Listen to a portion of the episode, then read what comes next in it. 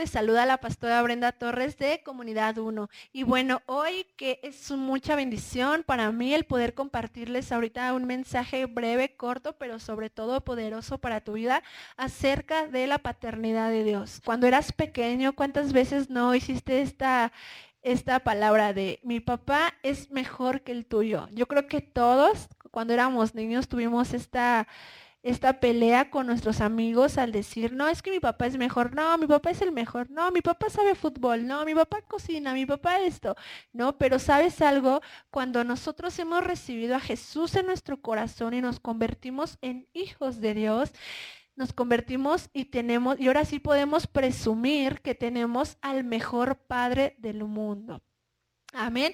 Y si ahí tú rápidamente me puedes acompañar en, en tu Biblia, lo que dice Juan Juan 1.12 dice así, mas a todos los que le recibieron, a los que creen en su nombre, les dio potestad de ser hechos hijos de Dios. Y aquí nos da dos puntos claves. Uno, que a todos los que le hemos recibido, si tú le has recibido en tu corazón, te has convertido en hijo de Dios. Y punto número dos, si tú crees en el nombre de Jesús, eres hijo de Dios. Amén. Entonces, cuando tú le has recibido en tu corazón, nos hemos convertido en hijos de Dios. Y sabes, ahora que somos hijos de Dios, tenemos esa identidad y esa seguridad de que nada ni nadie nos separará del amor de Dios.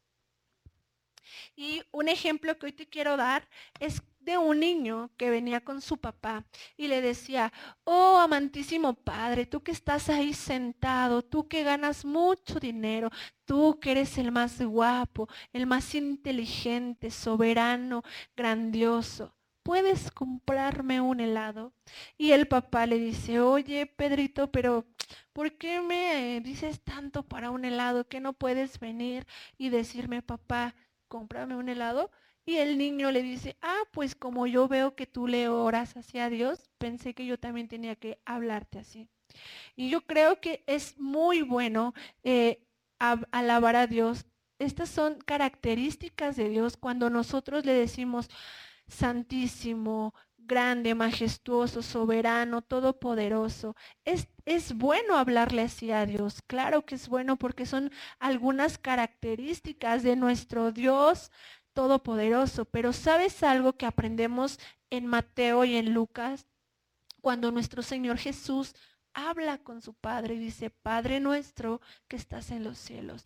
Él nos dio ese, ese acceso a poder hablarle a Dios como nuestro papá, como nuestro Padre. Igual aquí Jesús nos dio ese acceso a poder hablar con el Padre. Aquí igual en Romanos 8:15, si lo puedes leer, nos dice, pues no habéis recibido el espíritu de esclavitud para estar otra vez en temor, sino que habéis recibido el espíritu de adopción por el cual clamamos, Abba Padre, papito hermoso. Entonces, Él nos dio ese acceso para poder tener esa relación cercana a Dios. Eh, hace tiempo hablábamos de cuatro características como padres. Algunos crecimos con padres autoritarios, algunos crecimos con padres ausentes, padres sobreprotectores y, y bueno, a veces la manera en la que vemos a nuestros padres terrenales es la manera en la que vemos a Dios. Si tú tuviste un padre autoritario, un padre regañón, un padre que de todo se enojaba,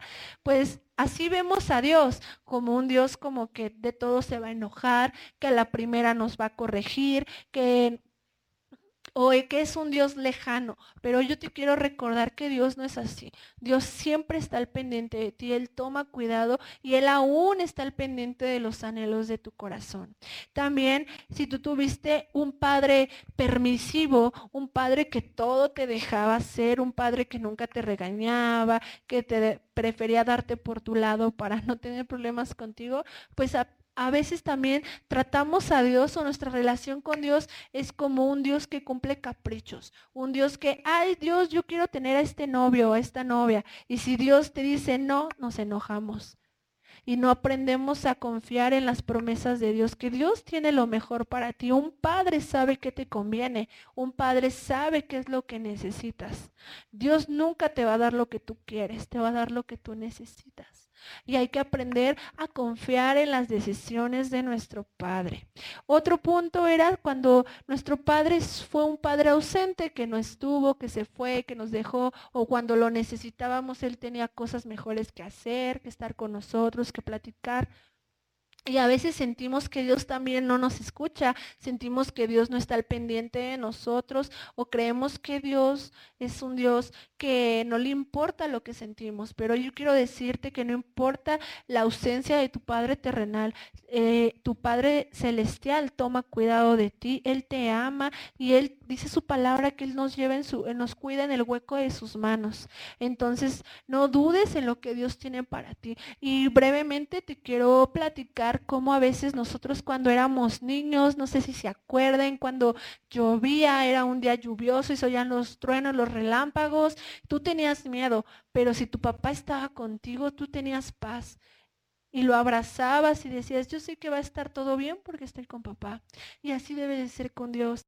Tal vez estás pasando circunstancias difíciles, eh, circunstancias complicadas, donde parece que la tormenta no cesa y tal vez no terminará la tormenta, pero si papá está contigo, él toma control. Y aunque suenen los relámpagos, aunque suene la lluvia, el granizo, Dios está contigo, papá está contigo y todo va a estar bien. También, ¿cuántos de ustedes no les pasó cuando estaban chiquitos, iban a la feria y se querían subir a un juego y tenían miedo? Y papá subía con nosotros. Así hoy yo te digo, a veces tú tienes miedo de emprender algo, tienes miedo de muchas cosas, pero si papá está contigo, todo va a estar bien. Entonces tú debes de confiar que todo lo que hagas, si papá va contigo, todo saldrá bien. Y otro ejemplo que yo les decía o les comentaba es cuando de pequeños estábamos enfermos. Yo creo que todos nos, enfermamos en algún momento de nuestra infancia y yo recuerdo que papá siempre estaba ahí, papá era el que me llevaba en la madrugada a urgencias, papá era el que me compraba mis medicinas, papá era el que tenía cuidado de mí y a veces mm, sanaba rápido y a veces duraba tiempo en el hospital o con alguna, algún problema, pero sabes algo, papá tenía el control de todo. Y aunque la enfermedad no cesaba, yo estaba tranquila porque papá estaba conmigo.